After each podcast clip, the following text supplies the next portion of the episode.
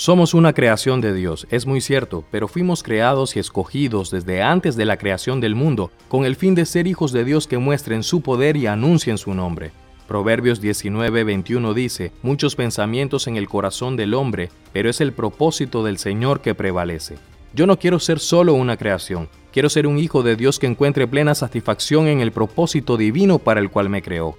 El ser humano tiene tres tipos de propósito. El natural, que es de libre elección pero con un carácter limitado. El eterno, que es la provisión dada a la creación que cree en Jesucristo.